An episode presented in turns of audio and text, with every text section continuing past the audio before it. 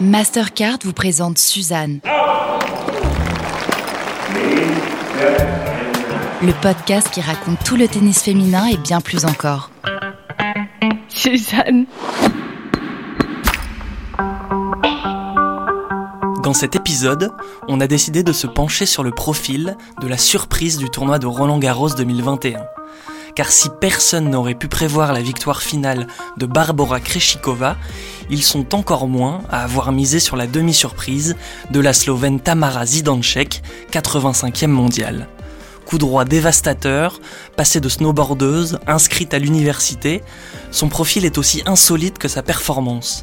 Mais surtout, après le basket et le cyclisme, comment un pays grand comme deux fois la Gironde peut-il produire des champions à la chaîne? Élément de réponse avec Tammy, la petite pointe d'un iceberg qui fond sur le sport mondial.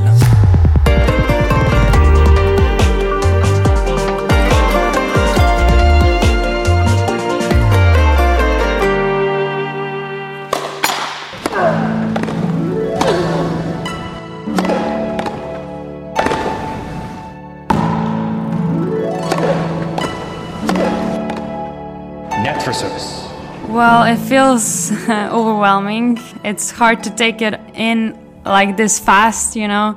But I'm just trying to focus on my game, on myself. And yeah, speaking about nerves today, that's exactly what I tried to do. Of course, it was a great opportunity for the both of us to get into the semifinals, but I guess I managed to keep my composure today a little bit better than her. But still, it was a tough battle in the end. Vous entendez cette jeune voix? Retenez-la bien, c'est celle de notre héroïne du jour.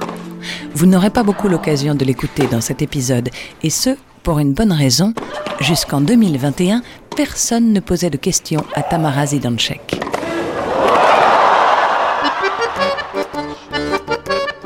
Attention, rien de personnel, c'est simplement le jeu des résultats. En tennis, on vous met un micro sous le nez si vous gagnez des matchs dans les grands tournois. Dans le cas contraire, celui du circuit ITF qu'on appelle secondaire, eh bien, vous gagnez dans le silence médiatique. Les mots que vous venez d'entendre, eux, datent du moment précis où la jeune Tamara a quitté l'ombre pour passer à la lumière. C'était le 8 juin dernier, dans la grande salle de presse de Roland Garros, sur sa fameuse table en bois où passent tous les plus grands. Elle vient alors de remporter le premier quart de finale de sa carrière en Grand Chelem contre la Tchèque Paula Badosa en 3-7 serrés comme un moule à gaufres. 7-5, 4-6, 8-6.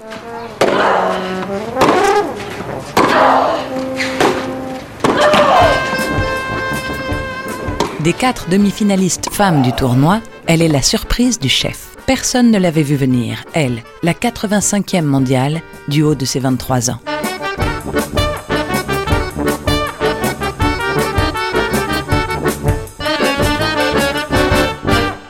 Winning the first round was a big breakthrough for me. Uh, I got a lot of confidence from that. Every day is a chapter for itself, you know, so I'm just gonna keep doing that and hope for the best.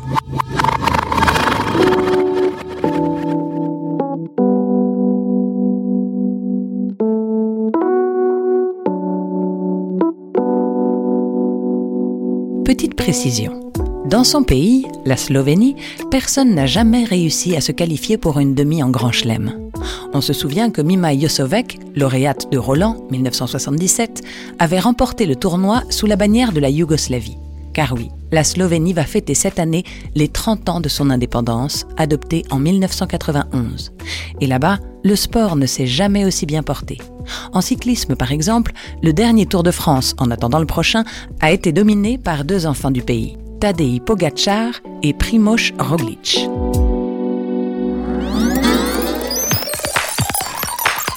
le Tour de France.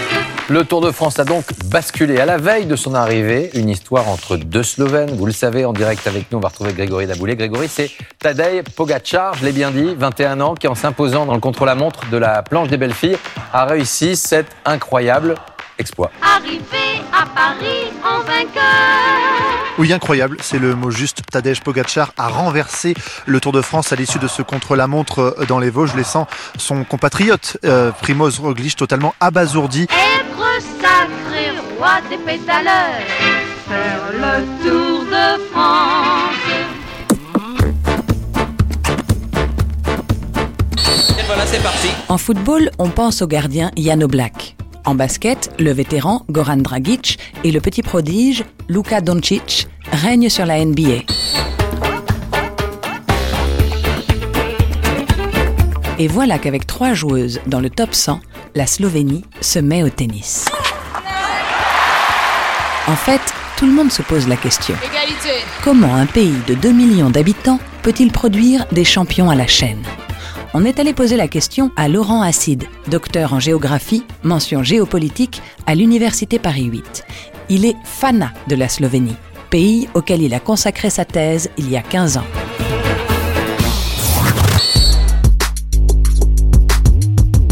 Je crois que la, réussite euh, sportive actuelle d'un certain nombre d'athlètes slovènes ou d'équipes slovènes, parce que par exemple, il faut rappeler que la Slovénie est championne d'Europe de basketball en titre, c'est aussi euh, une affaire de circonstances. Il y a cinq ans, il y avait Tina Mazé, qui était une euh, skieuse reconnue à l'échelle mondiale.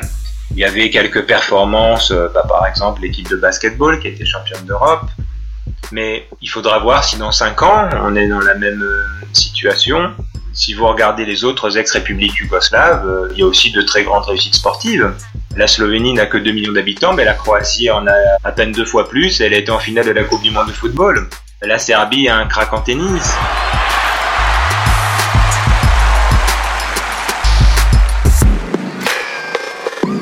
On a toujours cette idée, qui est juste d'ailleurs, que les Yougoslaves étaient euh, surtout forts dans les sports collectifs, au basketball. Au moment où la Yougoslavie se désintègre en 1991, exactement dans le même temps, fin juin 1991, la Yougoslavie est, championne du, monde de basketball à Rome.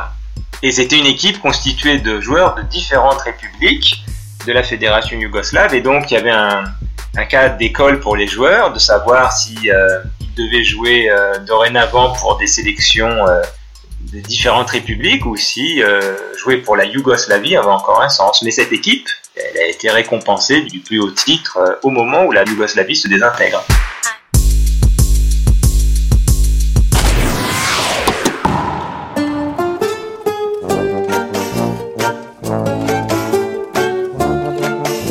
L'histoire de la Slovénie, et par conséquent celle de la réussite de Tamara Zidancek, réside peut-être dans les mots de son coach, Marianne Cook.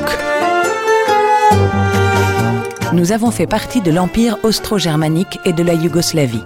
D'un côté, nous avons l'habitude de la rigueur, de la discipline. Les Yougoslaves, eux, sont plus relax, tranquilles. C'est un mélange un peu des deux. On est sérieux et en même temps on peut danser.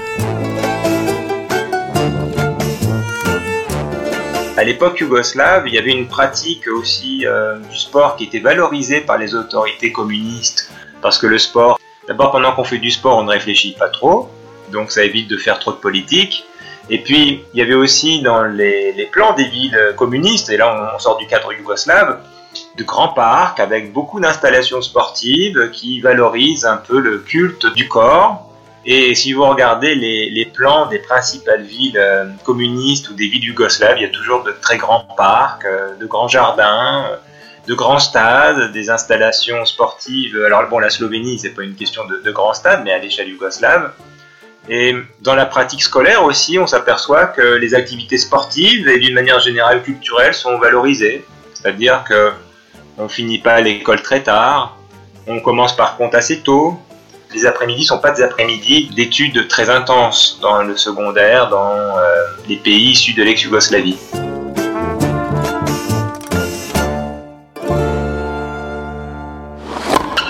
Suzanne.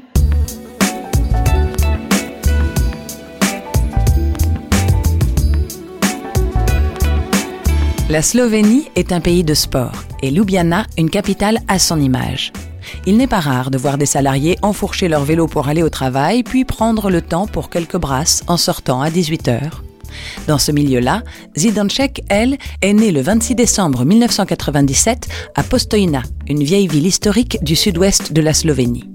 Les touristes la connaissent bien pour sa grotte de 20 km de long, si haute et si large qu'on pourrait y donner un concert pour 10 000 personnes.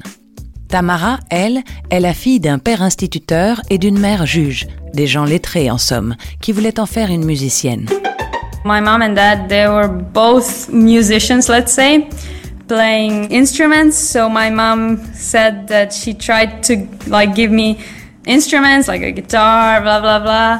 Um, and I always chose a soccer ball and like balls, any balls. So I was always looking for sports, something to do outside. And they've always been supportive, you know.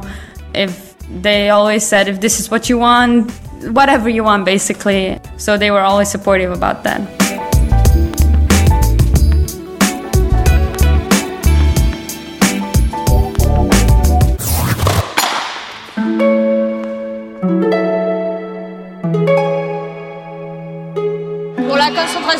S'il vous plaît, un petit peu de silence. Merci.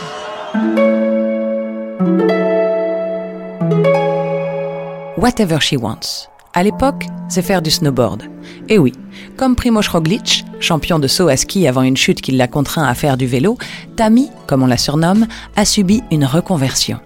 J'ai d'abord skié, dit-elle, car nous vivions à 20 minutes d'une station de ski. C'était normal d'y aller chaque week-end. Mais j'ai choisi le tennis, car je déteste quand il fait froid. Et oui, l'été venu, son club de ski proposait une activité tennis. À 15 ans, elle rencontre Marianne Cook, dont on vous parlait tout à l'heure. C'est un type un peu spécial, tout aussi coach que second père. À eux deux, boudés par les wildcards des tournois prestigieux, ils vont grimper toute l'échelle des petits tournois du circuit féminin. À vrai dire, Tamara s'est même longtemps dit qu'elle ne pourrait pas vivre du tennis. C'est une des quelques joueuses du top 100 à être inscrite à l'université, à la Indiana University East à Richmond, en Virginie. Grâce à un accord passé entre l'établissement et la WTA, elle y prépare un bachelor en psychologie. Alors, au moment d'arriver à Roland Garros, alors qu'elle n'y avait jamais remporté un seul match de sa vie et qu'elle n'avait jamais fait mieux qu'un deuxième tour en Grand Chelem, voilà ce que Marianne Cook lui a dit.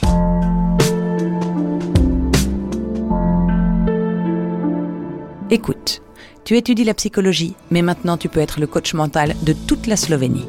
Si tu vas sur le cours pour montrer ta force et combien tu sais te battre, ils te suivront. À partir de maintenant, tu es le coach mental de 2 millions de personnes. Sa victoire surprise au premier tour contre Bianca Andreescu sera son déclic. Unbelievable fighting spirit there from the.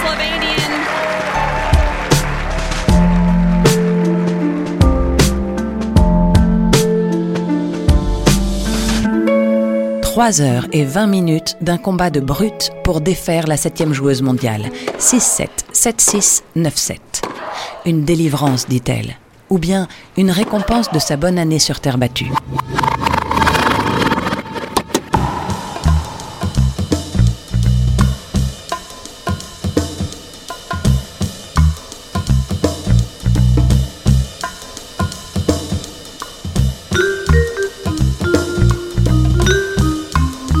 Avant Roland, elle s'était sortie des qualifications à Madrid et Rome et avait atteint la finale à Bogota, ce qui, avec Roland, fait beaucoup de victoires.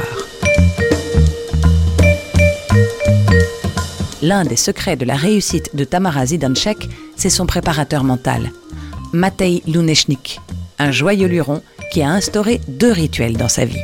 Le premier, c'est de chanter cette chanson dès que Tamara passe un tour, que l'on pourrait tout bêtement traduire par Rom pom pom, on ne rentre pas à la maison.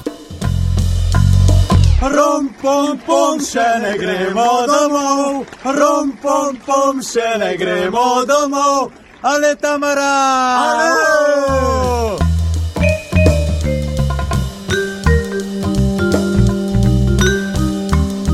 Le deuxième, plus handicapant, c'est de rentrer pieds nus à l'hôtel après chaque victoire. Pas pratique, hein? Pourtant, le bonhomme y est tellement attaché qu'on pouvait le voir sur son compte Instagram interpeller début juin de jeunes parisiennes dans la rue, pieds nus et t-shirt orange, dans des séquences tout aussi gênantes qu'amusantes. Okay, do you know why I am walking barefoot? No. No, because Tamara Zidanšek is in half final. You should watch half final Tamara Zidanšek Okay. in two days, okay? Okay. Everybody should walk barefoot. Okay, Okay, today. okay. Thank you very much. Thank bye you, bye bye. Vous le voyez, c'est tout un environnement positif qui porte enfin ses fruits. Tenez, Marianne Cook, son coach, disait ceci après le tournoi et sa défaite en demi-finale contre Anastasia Pavluchenkova. Tout est très positif. On profite de tous les moments que la vie nous offre. Bah oui, et pourquoi pas? Nous ne sommes pas des tortues qui vivront 220 ans. Profitons, bon sang. Suzanne.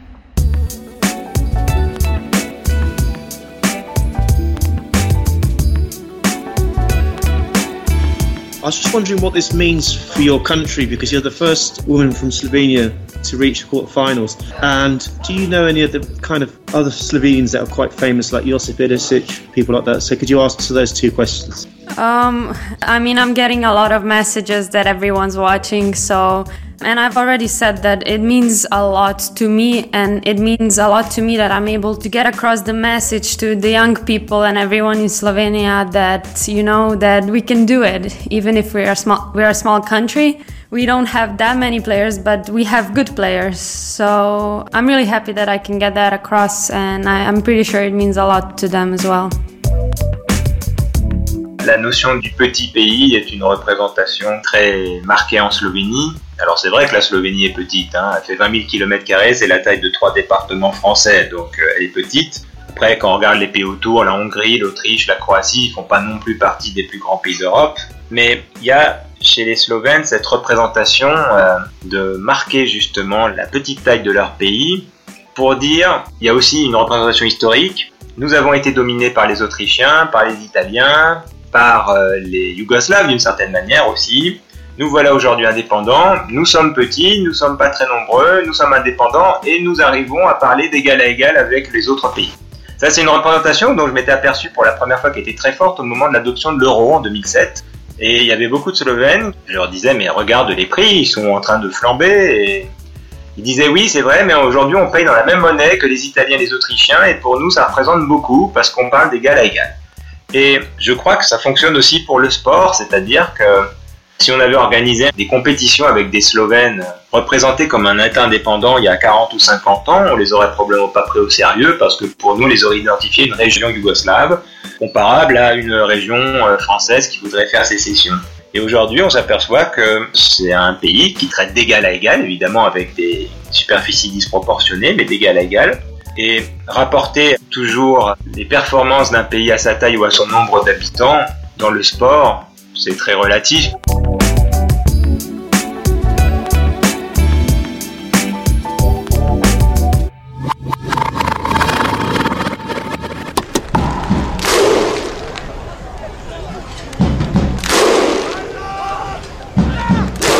Et oui, rapporter les performances d'un pays à sa taille est toujours très relatif.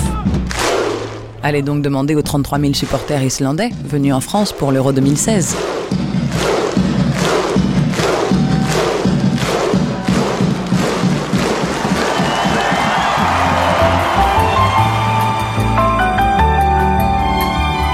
En suivant les pas de ses aînés, Tamara Zidanchek est donc une preuve de plus qu'une génération dorée venue de Slovénie pourrait bien poser sa patte sur le sport mondial dans les années à venir. En attendant, Tammy a grimpé au 47e rang WTA. Alors, préparez-vous, si un jour vous avez la chance d'assister à l'un de ces matchs, à entendre ce refrain. Rom pom pom še ne gremo domov, rom pom pom še ne gremo domov, ale Tamara! Ale! Suzanne.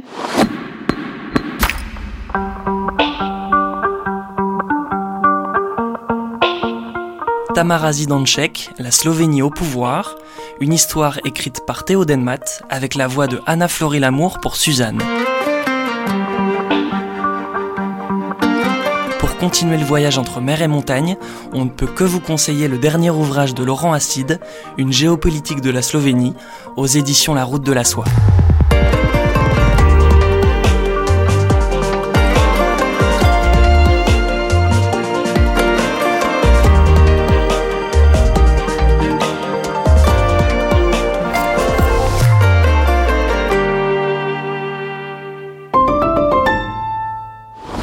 Mastercard vous a présenté Suzanne. Le podcast qui raconte tout le tennis féminin et bien plus encore.